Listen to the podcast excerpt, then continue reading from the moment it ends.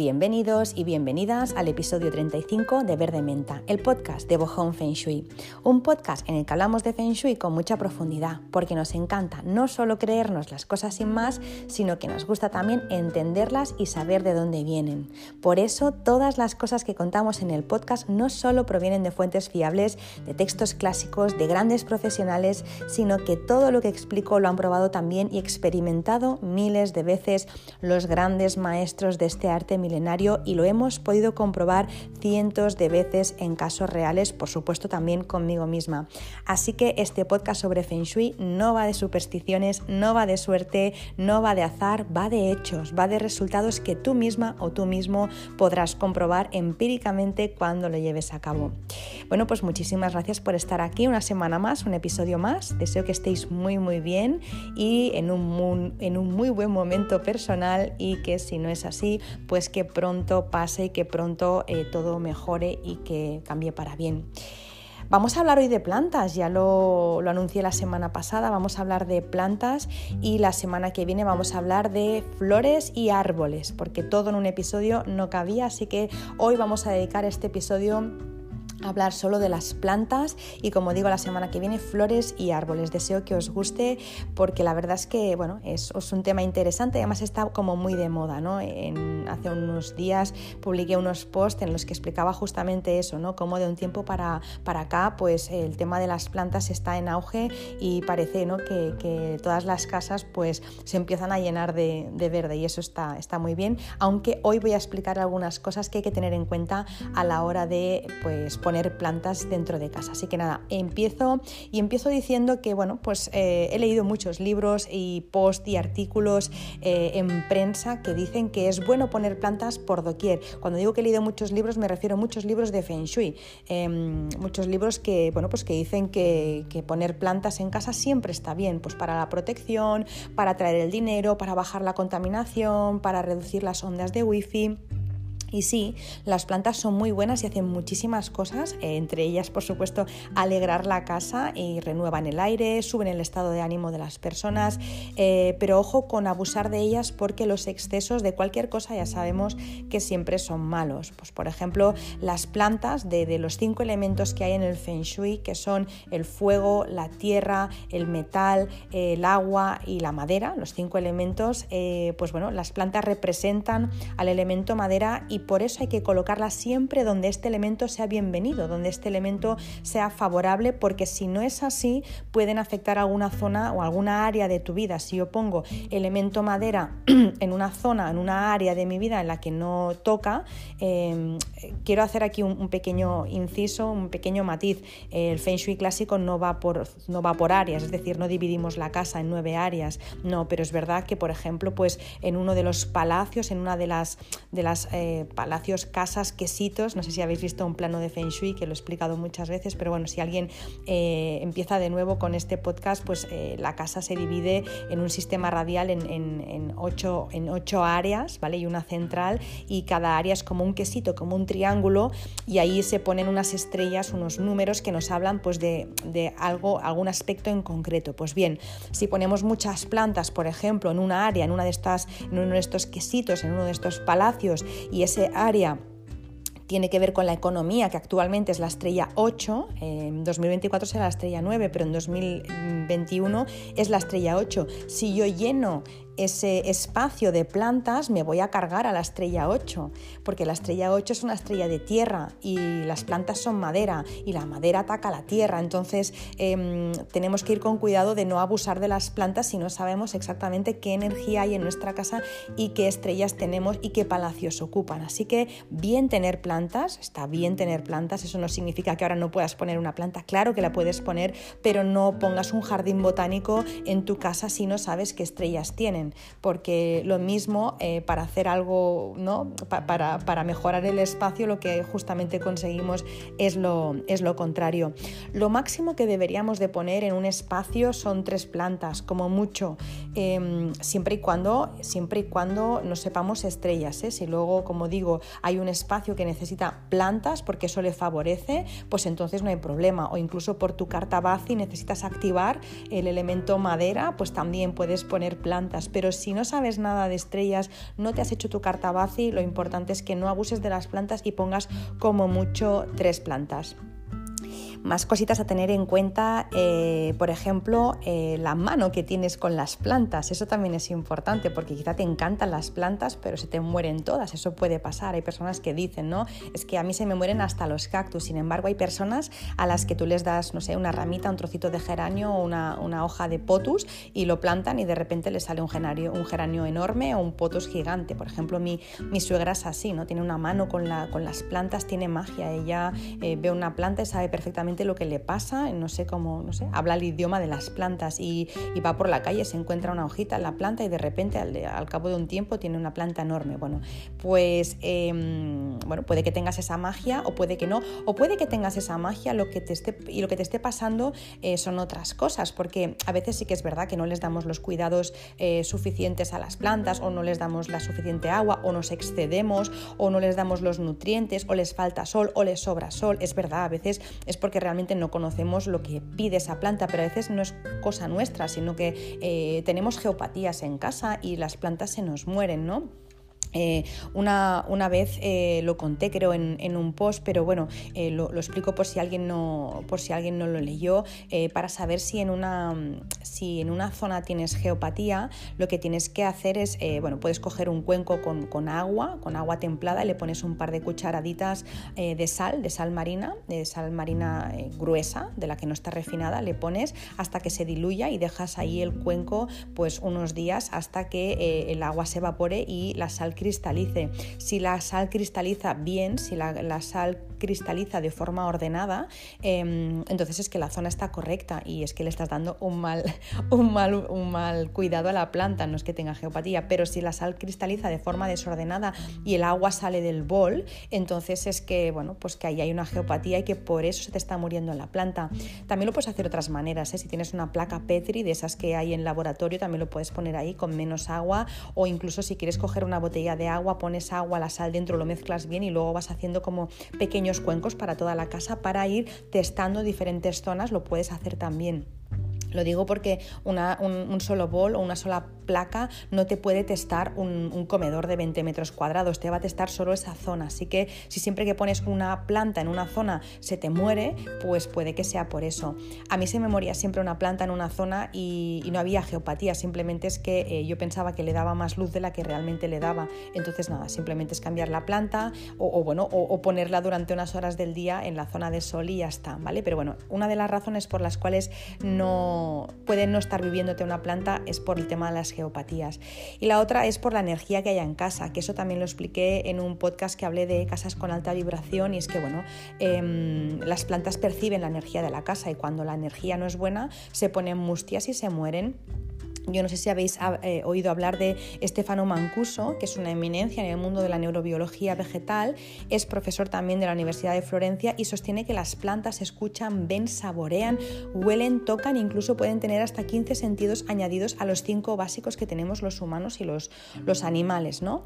Obviamente que no tienen órganos que les asemeje a un, a un humano, ¿no? no tienen ojos, no tienen orejas, no tienen nariz, pero aún así perciben la luz y otros estímulos visuales, huelen también con células receptoras hablan entre ellas, eh, con los insectos también se comunican y con los otros animales. Saben elegir lo que les gusta, distinguen también magistralmente del suelo los nitratos, eh, los, los fosfatos, eh, el potasio, reaccionan también al contacto de un cuerpo y se cierran si las tocamos. Acordaros de las plantas carnívoras, ¿no? También muchas plantas, bueno, no son las carnívoras, hay otras muchas especies que las tocas y se cierran, ¿no? Em, también escuchan a otras plantas a través de ondas que emiten y también reaccionan a la vibración. Así que aunque no lo veamos, aunque no lo sepamos, las plantas hacen todo lo mismo que hacemos los humanos, incluso son más sensibles que los seres humanos. Por eso, eh, bueno, siempre explico ¿no? que en casa hablamos con las plantas, las acariciamos, les damos la bienvenida cuando llegan a casa, porque tú imagínate, ¿no? Tú llegas eh, nueva o nuevo a un sitio, no conoces a nadie, pues que menos que te den la bienvenida y que te presenten, ¿no? Porque si no estás como un poco perdido o perdida, pues en casa hacemos lo mismo claro, si tú has comprado una planta que viene de un centro de jardinería y viene aquí a casa, no conoce a nadie, pues yo le presento, ¿no? Y le digo, pues bienvenida a casa. ya sé que suena muy friki, pero me da lo mismo y a estas alturas de mi vida ya me da lo mismo parecer friki porque yo sé que las, las plantas hablan, las plantas se entienden y reaccionan. Así están de bonitas en casa, que, que no solo les damos la bienvenida, sino que les damos besos, mi hijo, yo, mi marido no he conseguido que lo hiciera, ¿eh? pero mi hijo y yo les damos besos a las plantas, pero igual que si achuchara a otra persona, ¿eh? o sea, yo le cojo las hojas y empiezo a darle, a darle besos, les pongo música, les hablo, si las trasplanto, si les, les pongo, las pongo en otra maceta, se lo explico, oye, pues te vamos a trasplantar, no te asustes, si las voy a podar también se lo explico, te voy a cortar unas hojitas, no te asustes, em, si por ejemplo trabajo eh, yo, con el ordenador, que trabajo todo el día con el ordenador, pues las plantas las aparto del ordenador para que no le molesten las ondas. Eh, intento también, pues eso, de no ponerla debajo de una luz artificial directa. Tengo una en la cocina y como en la cocina tengo debajo de los muebles una, tira de LED, pues siempre saco las plantitas para que no les moleste. Bueno, eh, puede parecer extraño, pero, pero si tú lo pruebas o si ya lo haces, sabrás que es así, que las plantas notan y están muy, se notan que están felices porque las hojas les brillan, porque las plantas tienen las hojas erguidas, porque las ves felices, porque ves que tienen más hijitos y que no paran de hacerse grandes y grandes. Notan tanto el cariño, notan tanto estos mimos que vamos, mm, a mí no me nace ya no hacerlo. Y no siempre he sido así, ¿eh? Durante mucho tiempo se me morían las plantas, no sabía cómo cuidarlas, no sabía entenderlas y tampoco comprobaba el espacio eh, si tenía geopatías o no. Así que bueno, lo puedes probar o recurrir directamente a las plantas artificiales que realmente ahora están muy logradas. Eh, si los compras, las compras en, una tienda especializada de decoración o, de jardinería, pues ahora mm, para saber si son de verdad casi que las tienes que tocar porque están muy muy logradas. Por supuesto las que están hechas eh, con, hojas de tela y bueno que están, están bien hechas. Realmente lo vas a notar por el precio porque este, este tipo de plantas pues tienen un precio elevado. Eh, no me estoy refiriendo a las plantas artificiales de, bueno, pues de bazar oriental. Esas no, porque esas sí que son cutres y al final, pues bueno, eh, más que embellecer un, espacio, lo que hacen es eh, pues empobrecerlo, ¿no? Así que, eh, por un lado, si puedes intentar tener plantas naturales, mejor, y si no, pues puedes recurrir a, las artificiales. Pero es verdad que las naturales tienen muchísimas más ventajas. Para empezar, son más económicas que, que las artificiales, son más bonitas. las, las que no son de verdad, aun cuando están muy logradas, a veces, eh, y si tienes el ojo un poco, no si eres un poco avispado o avispada, te das cuenta que son demasiado perfectas, ¿no? La forma, el color, las ramas, mm, son, no son tan desiguales como, como las artificiales, hay como las naturales, así que bueno, por ahí lo puedes notar. Luego también las plantas naturales huelen bien, sobre todo las aromáticas, ¿no? Y, y son como aromatizantes naturales, así que eso es una ventaja que una planta artificial, pues por supuesto no tiene. Luego eh, también la planta natural elimina un 20% de la presencia de ácaros y otros agentes patógenos. Eh, una planta artificial no tiene esa, esa, capacidad. Elevan también la vibración porque son, están vivas, entonces eh, generan y modifican el chi de la casa. Sin embargo, una, una, planta artificial evidentemente no puede hacerlo, es un, es un objeto, está muerto.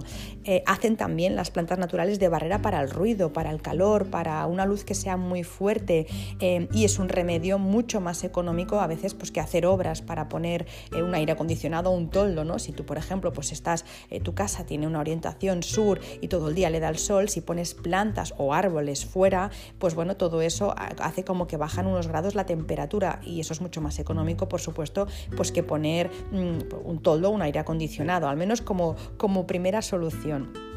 Luego también algunas plantas eh, naturales evitan que, entren mosquitos y bichitos a casa. Los geranios, por ejemplo, son ideales para eso. Es verdad que hay diferentes tipos de geranios y que algunos hacen eh, algún bichito, ¿no? Es como una mariposita pequeña, eso también es un engorro, pero otros no lo hacen y no, les, no se les cae la hoja y realmente pues funciona muy bien para que no te entren a casa los bichitos. ¿Qué más? Eh, las plantas también, las naturales que tienes ahí fuera, ¿no? En, la terraza, no, no, no, se decoloran porque las artificiales acaban decolorando y además también hacen como de tapan los edificios que tienes enfrente que son feos. A veces hay edificios feos o tienes una pared que es fea o incluso esquinas eh, amenazantes, flechas ¿no? de los edificios vecinos. Pues bueno, una planta natural no solo no se decolora, sino que además eh, cuando la tienes fuera también te hace como, como, como de barrera para no ver ese tipo de cosas y te alegra la vista desde dentro. ¿no? Eso es muy importante. Cuando no te gusta lo que hay fuera, pues intenta poner plantas para que eso pues te lo, te lo pare un poco. Luego también avivan zonas de baja vibración como los baños o incluso también zonas con malas estrellas o con la energía estancada. Las plantas vivas tienen esa capacidad. Eh, no sé si lo he dicho, pero también purifican eh, y, renuevan el aire, sobre todo si en casa se fuma, que espero que no, eh, si se fuma que se haga en la terraza, porque eso es muy difícil luego de limpiar también energéticamente, pero bueno, purifican y renuevan el aire, ya no solo del fumar, sino también de muchos aparatos electrónicos que tenemos, absorben también gases nocivos y transforman en nutrientes todo eso y lo reducen, ¿no? reducen la contaminación, ya que lo que hacen es transformar, transformar todo eso en, nutrientes naturales. Así que bueno, em, ¿qué más cosas que tengan las plantas naturales? Bueno, eh, sobre todo que te da la sensación como de estar en plena naturaleza, al alma eso le gusta, cuando está entre plantas y árboles al alma eso le gusta estar en libertad y como volver a casa, ¿no? La casa en realidad es, es eso, ¿no? De donde todos partimos, es nuestra esencia, así que bueno, al, alma le encanta estar entre, entre naturaleza y plantas vivas. También tienen la capacidad de disminuir el nivel de estrés, las artificiales no, pero las naturales tienen la capacidad de disminuir el, nivel de estrés, elevan el estado de ánimo, mejoran la depresión, eso está eh, comprobado y también eh, mejoran la concentración, reducen la, fatiga también y muchísimas cosas más. De hecho, es una terapia el cuidar las plantas, así que bueno, si os interesa podéis leer por ahí, pero tienen muchísimas eh, cualidades y hacen que podamos, pues bueno, de una forma muy económica elevar el estado de ánimo y salir de un momento flojillo ¿no? o de una depresión. Eh, reducen también la, la, humedad, ayudan a respirar mejor y también reducen la electricidad estática que hay en los ambientes secos. Más cosas que se me ocurren, bueno, eh, tienen otras propiedades como vamos a ver ahora, por ejemplo, algunas ayudan a mejorar eh, la energía del espacio, también atraen la abundancia y por supuesto son súper divertidas para los niños y les enseñan muchísimas cosas también, eh, el amor a los demás, el altruismo, el ser responsables, tener paciencia para que crezcan las semillitas, así que bueno, plantas naturales os podría estar diciendo pues un montón de ventajas que tiene tener pues alguna planta en casa y siempre y cuando no se abarrote el espacio, como decía en un principio. Bueno, pues vamos a ver ahora algunas de las plantas que, podemos tener en casa y otras que, bueno, es mejor eh, dejarlas para otras zonas, como por ejemplo para el exterior o para zonas pues que no, que no se usen demasiado. Empezamos con los cactus. Em, aquí, bueno, vais a ver diferentes opiniones. Eh, algunos consultores de Feng Shui dicen que sí, que se puede tener fuera de la casa y que no hay problema, eh, o incluso en las ventanas para proteger la casa. Para mí no. Para mí ni dentro, ni fuera, ni en foto, ni en cojines. Es verdad que no, evidentemente la fuerza que puede tener un cojín con un estampado de, cactus es nada y menos. A mí eh, personalmente no me gusta tenerlo porque todo lo que sea, obviamente si es un cactus con, una forma redondita no me importa, pero todo lo que sean, aunque sean imágenes, eh, formas mm, puntiagudas o pinchos, o formas agresivas, me da igual que sean reales o que sean en imagen. Siempre tienen menos fuerza las imágenes que los objetos en 3D, pero es verdad que siguen teniendo fuerza. Por eso yo en casa eh, evito totalmente los cactus que tengan formas de pincho. ¿eh? Yo no digo un cactus que tenga forma redondita con flor y que, bueno, que sea quizá más como una planta crasa, ¿no? que, es como, como que tiene agua dentro, ese tipo aún, pero lo que es el cactus propiamente, el, típico que vemos ¿no? en las películas del oeste, eh, con pinchos y demás, ese eh, no, ni dentro ni fuera, ni en el asiento, ni en la fachada, ni en las ventanas, ni nada de nada. Em, ya os digo, todo lo que tiene espinas, pinchos y hojas cortantes o en punta, para mí está claro que no pueden entrar en casa porque bajan la vibración de la casa y además que también aumentan el peligro de hacerte daño y además es que está comprobadísimo que se dan más discusiones cuando hay cactus en casa. Así que Cactus para mí, ya os digo, ni en foto, yo ni en foto, pero si los tenéis y son, eh, son redonditos y demás, pues bueno, no pasa nada. O si tenéis alguno de estos que son con pinchos, pues bueno, no los, no los matéis, pobrecillos, pues dejadlos en una zona que no tenga mucho uso, en la parte trasera de la casa, no en la fachada, sino en el asiento, ahí no suelen hacer tanto daño. ¿Qué más? Eh, las plantas colgantes o las plantas caídas, pues por ejemplo los potos, em, las hojas de corazón, la cinta, la ortiga de terciopelo, la campanilla, la hiedra, la mala madre. Bueno, eh, todos ese tipo de plantas son plantas o bien que cuelgan o bien que son como caídas, ¿no? Algunas cuelgan hacia abajo y otras simplemente es que la hoja nace y de repente eh, se, se, tuerce ¿no? y queda como caída. Em, algunos consultores de Feng Shui dicen que eso hace que la energía circule mejor. Pues bueno, para mí es todo lo contrario, no es que quiera ponerme, no es que quiera llevar la contraria todo el rato, pero para mí es lo contrario. Todas las plantas eh, que tienen las hojas colgantes o que son caídas, pues bajan la energía y no ayudan demasiado a la economía. ¿Significa que si tengo una planta así me voy a, no sé, me voy a empobrecer? No, para nada, pero si tu casa está llena de estas plantas e incluso algunas con hojas secas, es decir, todo con sentido común, si, si tienes muchas de estas plantas y además pues algunas, como digo, pues tienen las hojas secas o amarillitas o tal, pues bueno, todo eso, todo eso no ayuda, pero obviamente no, no, uno no se hace pobre por tener unos potos en, el, comedor, no, potos o potus, que se dice de las dos formas, em, ni mucho menos va a pasar eso, pero intenta no abusar de ellas porque la energía decae y eh, la economía también a veces se resiente. Vamos ahora con los bonsáis y los bonsáis siento decir también que no tienen demasiado buen feng shui y de verdad que me sabe mal porque eh, yo sé que lo, de, cuidar los bonsáis es un arte, es, algo relajante, es algo muy bonito. Ver un bonsai realmente es que, bueno, yo a mí me gusta muchísimo mirarlos, es como que me me fascina ¿no? ver esas miniaturas, me encanta. Además también todo lo que tiene que ver con, eh, con, la cultura oriental me gusta muchísimo, pero es verdad que hay que tener en cuenta que son plantas a las que se ha limitado el crecimiento y por lo tanto esta atrofia impuesta pues no es la mejor de las energías para tener en, en casa. El siguiente punto, la aloe vera, el ágave, la espada de San Jorge. Estas tres plantas son muy parecidas estéticamente, son de hojas alargadas hacia arriba, puntiagudas y muy resistentes en el caso de las dos primeras, del aloe y, del ágave, además son muy carnosas, son dentadas y tienen muchísimas propiedades. Eh, por ejemplo, pues la aloe vera ya sabemos que es especialmente interesante para tratar la piel o las quemaduras, manchas, arrugas, heridas, acné, celulitis, golpes para el cabello y no sé cuantísimas cosas más. Ya la aloe es, yo creo que es mundialmente conocida. El ágave pues también eh, se ha hecho como muy conocida últimamente. A ver, siempre, siempre se ha utilizado, pero como, como que se ha puesto muy de moda últimamente porque se utiliza como endulzante, ¿no? ya que tiene un líquido llamado aguamiel, bueno, que aparte de que endulza también es, es muy rico en aminoácidos y en vitaminas y además también tiene un montón de, es que son innumerables las propiedades medicinales que tiene pues para la diabetes, osteoporosis, eh, diurético, para controlar la obesidad, no lo sé, muchísimas cosas. Y luego también la espada de San Jorge está últimamente en auge y es que también tiene muchas eh, propiedades medicinales como por ejemplo para mm, tónico para niños, tónico para adultos, para el hígado, para el bazo, para hinchazones. Bueno, las tres tienen muchas propiedades medicinales y las tres se parecen bastante.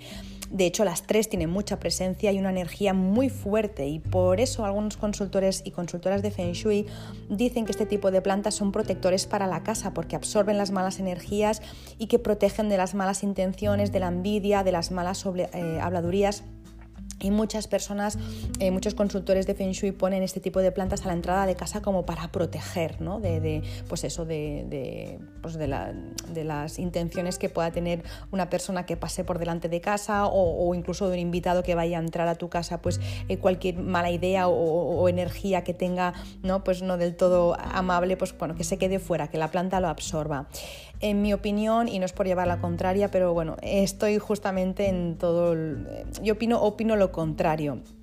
Eh, y además es que no solo es que lo opine, sino que lo he podido contrastar en diferentes casas. ¿no? Cuando se tiene en casa ese tipo de plantas, justamente generan eso que se quiere evitar, eh, pues los problemas, las tensiones, los malos pensamientos, las envidias, todo eso. Em, bueno, porque son plantas, como digo, que tienen mucha personalidad, son muy fuertes, son como, por ejemplo, me está viniendo, eh, me está viniendo la, imagen de la Sansiviera, que se llama también, ¿eh? la espada de San Jorge, ¿no? Son, son como, como cuchillos hacia arriba, entonces eso yo he podido comprobar en muchas casas que no ayuda en absoluto y que justamente se atrae un poco lo que digo, lo que se quiere evitar. Em, no, no, no, creo que debamos proteger la casa de malas energías, porque justamente cuanto cuando más te enfocas, eh, más se expande aquello en lo que te enfocas. Si tú tienes miedo de que la gente que pase por delante de tu casa tenga envidia, pues probablemente acabará pasando eso. Entonces, igual que decía la Madre Teresa de Calcuta, no me inviten a, una manifestación contra la guerra, invítenme a una a favor de la paz. Yo soy mucho más partidaria y de mis maestros aprendí lo mismo, de poner plantas amables en la puerta de casa, no plantas amenazantes en la puerta de casa. Em, de esta forma, quien entra, entra con una energía pues mucho mucho más suave, mucho más redondita, mucho más eh, serpenteante, ondulada, mm, no sé cómo decirlo, más amable, más luminosa. De la otra forma ya entras ¿no? un poco como con tensión. Al menos a mí me pasa. Eh, hay, la casa de un familiar al, que voy a menudo eh, y bueno, tiene unas, unas palmeras enormes en la puerta de casa con unos pinchos tremendos. Esas palmeras llevan años ahí o llevarán como 30 años y cada vez están más grandes. Realmente me he pinchado yo con esas palmeras y cuando aparcas el coche en la entrada de casa, eh, claro, cuando abres la puerta no puedes salir entre el coche y la palmera, no puedes salir y te haces daño. Entonces se le tienen que cortar las puntitas para que, no, para que no pinchen, pero aún así, claro, las puntitas se ponen amarillas, se ponen feas y para mí es una mala bienvenida. O sea, no, no, a mí no me gusta dar así la bienvenida, me gusta darlo pues eso, pues con unas plantitas que sean amables en la puerta de casa. Así que eh, mi forma de ver es esa y así es como lo aprendí de mis maestros. Siempre en la puerta de casa tiene que haber eh, plantas que sean amables, redonditas. Y si ya tienes este tipo de plantas, que, que no pasa nada, pues intentar ponerla en un sitio donde no entorpezcan el paso que no sean las plantas que den la bienvenida a tu casa y que estén mejor en el, en el asiento de la casa. Luego, por ejemplo, el anturio es una planta, no sé si la habéis visto, con flores rojas y forma de corazón. Eh, las hojas em, son muy verdes y, bueno, tiene muy buen feng shui, son muy resistentes y son muy favorables también para atraer el amor y, para que el amor esté en el aire. En zonas concretas sobre todo, ¿eh? siempre que pongamos plantas con flores hay que saber dónde ponerlas porque según lo, donde lo pongamos podemos activar la flor de melocotón y tener muchos romances, que bueno, lo mismo a alguien le apetece, pero si estás eh, viviendo en pareja, pues bueno, el poner una planta en una zona que activa el amor, pues lo mismo no, no es, de, no es no del todo tu, de tu agrado. Siguiente, el bambú. El bambú siempre se relaciona con el feng shui, ¿no? El, lucky bambú. Hay incluso escritos en los que se explica que según el número de varitas de bambú que tú pongas, pues tiene un significado, ¿no? Según la tradición, pues si pones uno es paz y armonía, dos, amor, cariño y amistad, si pones tres, suerte y felicidad. Bueno, eh, se dicen muchas cosas del bambú. Yo realmente no, no soy mucho de supersticiones y estas cosas no las tengo claras. Lo que sí que sé es que el bambú es una planta que es muy flexible, es muy fuerte, se adapta muy bien a los cambios y eso son muy buenas cualidades para tener eh, en una planta en casa, ¿no? Son como unos, unas cualidades, unos valores que, son buenos de tener en casa y para una familia. Así que em, eh, Además es que también el bambú es una planta relajante y transmite eso en los espacios, ¿no? Cuando tú entras a un espacio y hay bambú, por ejemplo, cuando tú vas a un spa y hay unas plantas de bambú, ¿no? unos tronquitos de bambú, eso ya como que de repente te pones en modo zen, ¿no? Pues bueno, eso es muy agradable tener en casa y como son plantas que son, eh, al final no tienen pinchos y son redondeadas, eh, pues y además van hacia arriba, las hojitas nacen hacia arriba, son perfectas para tener en casa y además es que aguantan carros y carretas, vamos, te eh, los tronquitos y si te ponen secos es que no le has puesto agua muchísimo tiempo porque realmente aguantan lo que no está escrito. Bueno, pues vamos ahora con los nenúfares que, como sabéis, son plantas acuáticas con flores que pueden crecer en los lugares más oscuros, más profundos y más sombríos del planeta. Por eso no es de extrañar que se les considere como plantas sagradas, porque realmente pueden nacer en lagos, lagunas, charcas y pantanos. Y es algo muy extraño, ¿cómo puede ser ¿no? que una planta tan bonita nazca de un agua tan turbia? Bueno, pues Eso mismo es lo que se preguntaron en la antigüedad y por eso los nenúfares se utilizan en el Feng Shui clásico porque son una cura especial para estrellas peleonas. Cuando hay una combinación de estrellas peleonas o, una energía un poco turbia en un espacio se ponen los nenúfares porque, eh, bueno, viene de una metáfora. Los nenúfares nacen del agua turbia y el agua turbia representa las emociones de baja vibración cuando nace una flor de una agua turbia significa que se ha transmutado algo feo en algo bonito. Entonces, bueno, eh, esto es una cura que se hace en Feng Shui, se pone agua, se pone un cuenco transparente de agua con sal, se ponen nenúfares que se pueden comprar eh, también naturales o se puede, en viveros o se pueden comprar artificiales y bueno, pues pones esa cura en la zona en concreto en la que tengas esa, mm, esa combinación de estrellas, que suele ser lo que se llama una pelea de espadas, se le pone ahí entonces se transmuta esa energía peleona. Puede sonar muy raro, la primera vez que yo lo escuché pensé, no sé, este tipo de curas como que me parece raro, pero realmente es automático, o sea, no solo en mi caso lo he podido probar, sino en muchísimos otros casos de poner eso y de repente se van las ganas de pelear, pues no sé, entre tus hijos o tus hijas o tú con tu marido, con tu pareja, con tu amiga con quien estés viviendo, con tu madre, con tu padre, es una pasada cómo se bajan las ganas de pelear, se transmuta esa energía peleona, como digo, en una energía muy bella que es la de, las, la de los nenúfares. Bueno, pues vamos ahora con las plantas del dinero. Digo plantas porque hay más de una y yo he seleccionado tres, las tres finalistas. Eh, quizá pues conozcáis otras. Para mí hay tres que son las, más importantes eh, y que yo he podido eh, comprobar en base a mi experiencia. Las tres funcionan muy bien. Sin embargo, les voy a poner la categoría de 3, 2, 1 porque bueno, hay una que me gusta más que las otras, que es la última que os voy a decir. La primera, o sea, la primera que sería la tercera, la de las tres finalistas sería la tercera, es la pilea, que es la planta china del dinero que tiene unas hojas redonditas que parecen monedas, por eso es la planta del dinero. Esta planta es una planta de interior, no crece mucho, aguanta bastante bien y a mí me encanta, yo la tengo en, mi despacho. Es cierto que acaba como cayendo, las ramitas acaban como, como colgando un poco, queda como un poco decaída al final, al principio está como muy erguida cuando tiene pocas hojas, pero luego como que no aguanta muy bien y va cayendo un poco hacia abajo su peso, pero bueno, es una buena opción. La siguiente es la hiedra sueca, que tiene dos o tres leyendas en torno a ella, que afirma que cuando la regala se transmite eh, buena suerte al hogar pues al que lo está regalando. Esta planta no la debes comprar y no la debes coger, te la deben regalar, ¿vale? Es un tamaño mediano, es una planta de exterior en este caso y si no la vas recordando pues también va cayendo hacia abajo y, mm, bueno, eh, yo realmente esta planta lo que he podido comprobar, no lo sé si me podéis dar vuestra opinión, lo que he comprobado es que sí, que funciona muy bien y que cuando la pones pues eh, se traduce en, en, que mejora la economía, sí, aunque por supuesto la planta de por sí sola no mejora la economía, hay que ver otras cosas, pero me doy cuenta de que cuando la podo, cuando la corto, entra más dinero además e, es, como muy automático.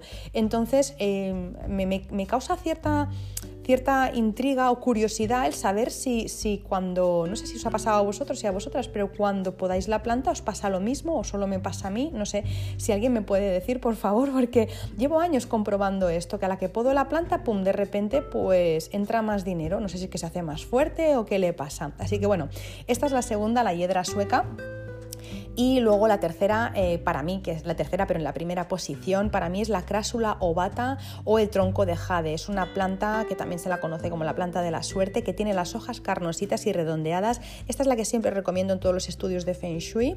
Eh, empieza siendo pequeña, pero se acaba haciendo realmente un árbol mediano, o sea, con un tronco mm, gordote, o sea, tiene cierta presencia es de exterior y eh, hay más plantas que, bueno, que, se podrían parecer a esta, pero esta para mí es la mejor. De hecho, em, cuando hago un estudio de Feng Shui, como os digo, la suelo colocar en la entrada de la casa. Si la casa tiene un, buen porche y tiene una entradita donde se puede poner, pongo dos troncos de jade, dos crásulas ovatas, eh, una a cada lado de la puerta y eso eh, realmente pues se nota muchísimo. No sé, no sé exactamente cuál es la magia de, esta planta, pero realmente incluso lo veo en, restaurantes o, en cafeterías. Paso por delante y los las cafeterías y los restaurantes y las tiendas que tienen esta, planta en la puerta de, la entrada, oye, pues van, van tirando y muy bien, siempre tienen gente, siempre van vendiendo, así que bueno, para mí eh, la primera posición se la lleva sin duda el tronco de jade, no tengo ninguna duda,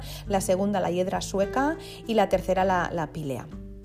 Siguiente planta, la planta de perejil, que lo hemos hablado algunas veces ya, a pesar de todo lo que se dice eh, sobre los beneficios del perejil, eh, ya no solo a nivel alimenticio, sino a nivel de feng shui, mis maestros ya me explicaron en su momento y yo he podido comprobar también, después de muchas experiencias, eh, cómo se, cada vez que hay una planta de perejil, que no un vasito con agua y un poco de perejil, no, no son unas ramitas, no, cuando hay una planta de perejil en una casa suele dar problemas y pérdidas económicas.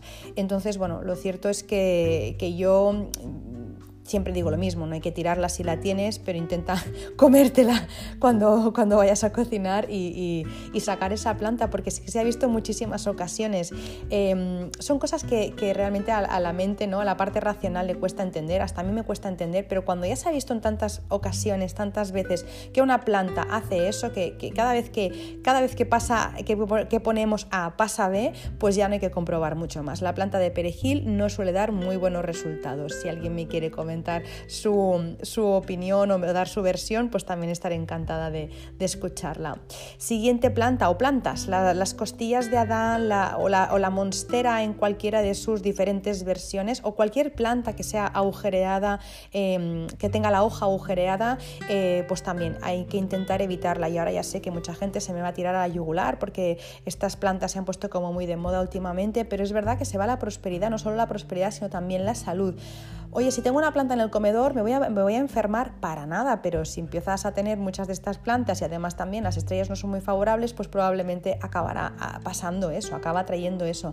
Se ha visto muchas veces, em, sobre todo en salud lo hemos visto, pero se ha visto más en, tema económico. Eh, se va el dinero, es como si, no sé, como si tuvieras la mano rota. No sé por qué mano rota me refiero a que se te va, tal como entra el dinero, se te va. Entonces, estas plantas si se pueden evitar, las evitamos y siempre como digo, ¿eh? Eh, con sentido común y sin exagerar, es decir, por tener una no va a pasar absolutamente nada.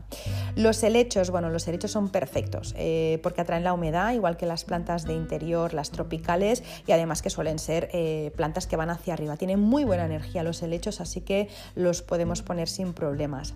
Las enredaderas, pues bueno, las plantas enredaderas y las trepadoras se usan mucho en, decoración exterior y, bueno, porque, bueno, pues porque crecen, porque se extienden muy rápidamente y son capaces de cubrir gran, eh, gran cantidad de, pared en muy poco tiempo. Que por cierto estoy pensando que antes os he dicho el tema de las, de las plantas eh, que es que, bueno, pues que, caían hacia abajo, ¿no?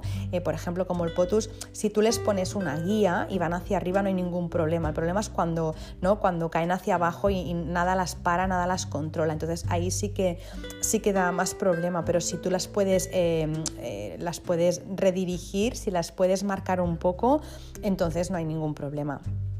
Volviendo a las enredaderas y a las trepadoras, pues bueno, como os digo, eh, están muy bien porque son capaces de, cubrir gran, cantidad de, una pared en poco tiempo eh, y además también, pues bueno, tener una casa pues cubierta de jazmines, de clemátides, de bugambillas, de madre selva, pues bueno, tiene, eh, ¿no? Como como una belleza muy especial, son, son muy ornamentales, dan un aspecto muy, un aspecto muy elegante y muy romántico, ¿no? Una casa, además también como que crean un espacio de, intimidad, refrescan también y bajan algunos grados de la temperatura, pues por ejemplo si las tienes en el jardín y son ideales pues para un, comedor de verano, ¿no? Un, jardincito de verano, me viene ahí como una imagen muy francesa, ¿no? Como una mesita de estas de hierro con dos sillitas y, una pared llena de pues eso, de bugambillas.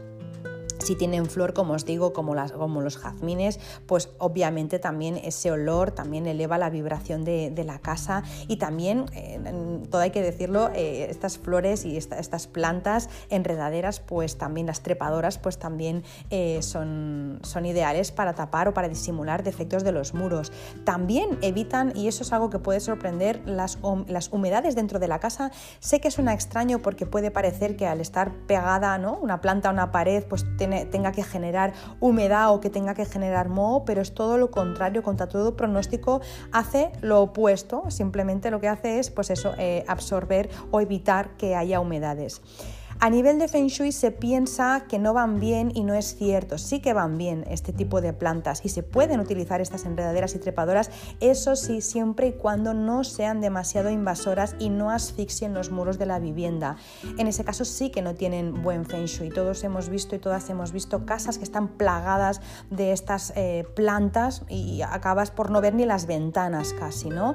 Casas absolutamente verdes por, por hiedra, por ejemplo, ¿no? Bueno, eso no tiene buen Feng Shui, desde luego, porque la, planta ya ha invadido la casa y luego tampoco no es bueno que, eh, es, aunque no invada la casa, tampoco es bueno que estas plantas estén descuidadas, pero eso es algo obvio y que estén secas, ¿no? Porque al final todo eso, pues sí que, sí que baja muchísimo la energía, la vibración de la casa y también, em, y también cuando están secas y por la fuerza y, el peso de los troncos, ¿no? Eh, y las patitas y todas esas ventosas que tienen secas, pues también podrían em, desconchar la pintura, levantar la pintura y eso sí que sería algo, algo negativo. ¿Y qué más? Eh, para no dejarme, bueno, las plantas aromáticas también, que no las he mencionado, pues por supuesto, las plantas aromáticas como la lavanda, como el romero, como el tomillo, la hierbabuena son perfectas porque eh, cuando les da un poquito ¿no? el vientecito, cuando corre un poco el aire por casa, eh, si las tienes fuera, lo que hacen es que transportan todo ese, ese, ¿no? ese olor, lo llevan hacia adentro y son capaces de modificar y elevar la energía de un espacio y esparcen el shenki por, por toda la casa. Así que esas, por supuesto, son eh, son perfectas. Eh, resumiendo un poco todo lo que he dicho, pues bueno, plantas sí, eh, jardines botánicos dentro de casa, em, abarrotar no, eh, tienen que estar cuidadas, si no es mejor que no las tengamos, porque eso sí que si están secas pues bajan el chi de la casa. Las plantas que sí que se recomiendan son las que hemos dicho que tienen hojas redondas, ovaladas también, las carnositas, las formas de corazón, las que tienen flores, cuidado con poner flores en, en zonas en las que puede haber flor de melocotón, eso la semana que viene ya lo hablaremos. Eh, todas las plantas que crecen rectas y erguidas son buenas. Se deben evitar todas las que son caídas, las afiladas, las perforadas o las mutiladas como los bonsáis habíamos dicho. Y por supuesto no se descartan ni las trepadoras ni las, ni las enredaderas siempre y cuando no invadan un jardín o una casa entera. Y así, a grosso modo, eh, claro, podríamos hablar de muchas más plantas, pero cualquiera de las plantas en las que estés pensando se puede englobar seguro dentro de alguno de estos grupitos. Pues bueno, eh, así a grosso modo, estas serían las plantas. Si te queda cualquier duda, eh, si me quieres consultar alguna planta en concreto, porque ahora, por ejemplo, estoy pensando en otra más que, que, no he comentado, pero bueno, si te quedan dudas o, o preguntas acerca de plantas o quieres hablarme sobre una en concreto, pues por supuesto estaré encantadísima de contestarte y de darte eh, mi opinión como consultora de Feng Shui. Ya sabes que, bueno, que si te ha gustado también eh, me puedes dejar tus comentarios eh, y si no te ha gustado también me los puedes dejar en mi Instagram que es arroba y sabéis que también lo podéis hacer en todas las plataformas en las que escucháis Verde Menta. No siempre puedo contestar en esas plataformas, pero sí que os puedo leer. me podéis encontrar también en mi web y me podéis enviar un mail también a través de, de mi web www.bojón.es. Ahí vais a encontrar mi mail que es hola.bojón.es. Y nada, como siempre decir que si te apetece saber más sobre Feng Shui, quieres saber más truquitos y quieres eh, ser una experta en, este arte milenario, pues te puedes apuntar al curso que eh, estamos haciendo. Es, una formación online que también es en formato audio como los podcasts y también puedes entrar eh, a través de mi web y, tienes que ir al apartado donde pone Academia Online y ahí vas a ver toda la información. Y nada, simplemente pues para despedirme, deciros que si os ha gustado, eh, que compartáis, eh, que compartáis este, mm, este episodio eh, con alguien que le pueda ir bien o que penséis que le puede cambiar o le puede alegrar el día, ¿por qué no? Y, nada, que nos vemos la semana que viene, que vendré con más plantitas. La semana que viene hablaré de árboles y flores, como he dicho. Y mientras tanto, pues nada, os deseo mis mejores deseos, os mando un besito muy gordo. Si me estáis escuchando por la mañana, os deseo que tengáis un gran día. Si me estáis escuchando por la tarde, que tengáis una muy feliz tarde. Y si me estáis escuchando por la noche, que tengáis una feliz noche y dulces sueños. Un beso enorme y muy feliz semana.